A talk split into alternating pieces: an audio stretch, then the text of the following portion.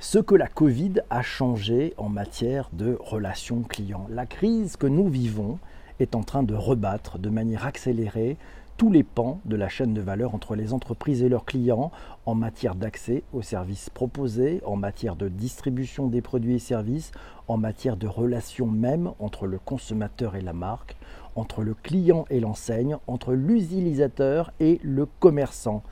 Les enjeux, bah, si cette crise est un accélérateur de relations à distance, les entreprises se doivent de revisiter leur approche sur la fluidité des parcours clients, du front office au back office, oui, de ce qui est devant face au client jusqu'à ce qui est en arrière-cours et qui fait que l'entreprise fonctionne aux entreprises de se réinventer pour rester performantes d'un point de vue économique en maintenant et en renforçant aussi le lien commercial. L'enjeu principal, être innovant avec l'aide des technologies et être au rendez-vous de la confiance, notamment sanitaire, afin de maintenir une dynamique commerciale permettant de sauver le business. C'est ça l'enjeu. Ouais, comment on arrive à faire tout ça?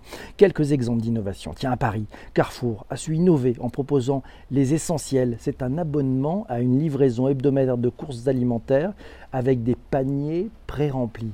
C'est malin, hein? Ouais, c'est malin. Decathlon a profité du confinement pour mettre gratuitement à disposition ses formations vidéo de son e-club à Bill, à Bill, ouais. Castorama, Leroy Merlin, Brico Dépôt sont redevenus en quelques semaines les rois du drive pour les articles de première nécessité. Et ils en ont rempli des caddies et des coffres. Un autre exemple aussi avec ces restaurateurs qui se sont lancés dans la vente à distance avec ou sans site web pour aller plus vite. Oui, c'est malin. Ben, finalement, plus personne ne pouvait aller dans les restaurants. Donc si on proposait de la vente à distance et hop, on pivote, on change de modèle. Un coup de fil, une commande à distance ou par email et hop, le repas du soir vous est livré en mode traiteur à domicile. Malin, astucieux, n'est-ce pas? Un dernier exemple pour la soif, allez, un QR code sur la table au restaurant. Vous l'avez tous vu. Vous allez pouvoir scanner le menu. Fini les papiers, on a le menu directement en scannant. Mais ça va beaucoup plus loin avec ce QR code. Le serveur t'explique que tu peux scanner le code, choisir dans le menu et payer directement via ton smartphone. Il peut t'aider d'ailleurs dans ta commande, mais il viendra te livrer dès que tu auras payer avec ton smartphone. C'est magique. Ouais, c'est magique. C'est du e-commerce de proximité avec commande et paiement sans contact. Oui, et c'est fait avant. Ça change beaucoup de choses. Fini le temps où vous attendiez le serveur à qui vous demandez la note et puis qui met du, un temps fou à venir et vous la pose sur un côté de votre table. Forcément, vous allez payer avec votre carte bancaire et il fait signe qu'il revient avec la Game Boy. Non, fini ce temps-là vous commandez tout de suite avec Smartphone, vous payez immédiatement et vous êtes livré. Et si vous avez envie d'autre chose, ben vous recommandez, vous payez. Tout ça se fait très rapidement. Ben c'est alors au fait, c'est de la vente à distance ou c'est de la vente en face à face? Ah oui, on va demander aux juristes ce qu'ils en pensent. Si c'est de la vente à distance, aurais-je un délai de rétractation? Je ne sais pas.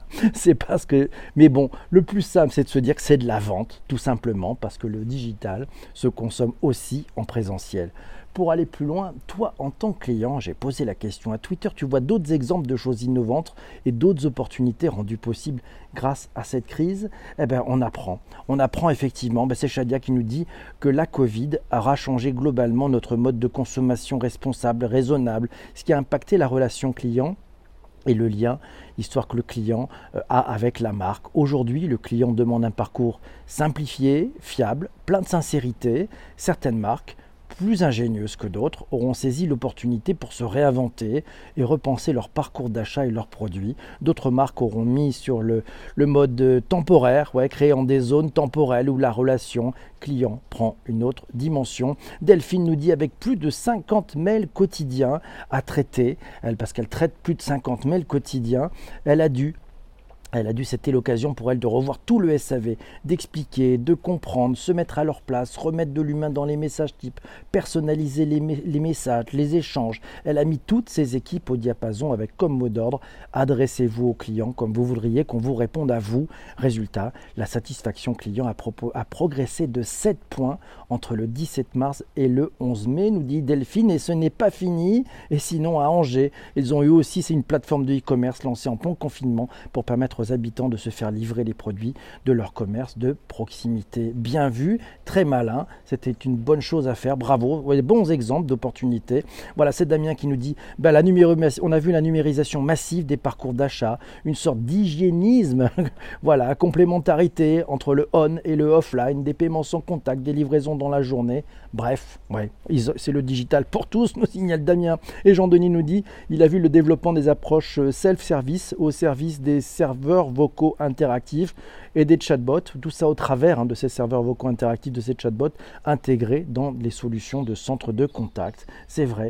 Et eh ben, on a vu aussi des regroupements comme LVMH en Europe, qui est un bon exemple, nous signale Marc.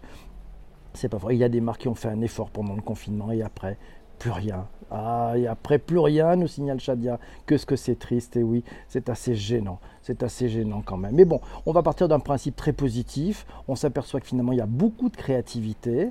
On a vu aussi que certains, dans la relation client, ben, avaient une capacité à pivoter, à trouver des modèles pour s'en sortir, et puis d'autres regarder un petit peu ça comme une, une poule face à une horloge, se demandant ce qu'il pouvait faire et mettant un temps fou à se dire est-ce que je vais lancer un site web ou pas lancer un site web et ça coûte cher ou ça coûte pas cher. Bref, d'autres se sont dit on va faire très simple. Le sujet c'est de vendre à mes clients, donc je vais aller à leur devant. Et c'est Isabelle qui nous fait la belle conclusion, c'est se remettre à l'écoute du client. Beaucoup d'entreprises en ont pris conscience, oui, effectivement. Peut-être que si tout démarrait par là, se mettre à l'écoute du client et comprendre ce dont il a besoin, garder le lien avant toute chose. C'est un bel exemple aussi avec le Club Méditerranée qui a su garder le lien avec ses clients alors que les villages étaient fermés, mais les gentils organisateurs prenaient le temps d'appeler les gentils membres pour savoir comment ils allaient. Bien joué. De la contrainte naît la créativité, nous signale Isabelle, et il y a encore des solutions qui sont en train de se créer. Voilà, et c'est Céline qui adore la poule face à la pendule. Je vous souhaite une très belle journée. Je vous dis à demain, matin, même heure, même endroit. On parlera de, du Bitcoin, oui, la crypto-monnaie. Je vais vous envoyer un tweet d'avant-émission. Vous verrez, vous pourrez réagir. Merci à vous tous qui avez été présents dans l'enregistrement de ce podcast. Vous êtes euh, en disponibilité directement sur Apple Podcast, Spotify, Deezer et tant d'autres. À très très vite. Je reste un tout petit peu avec la room. Merci beaucoup.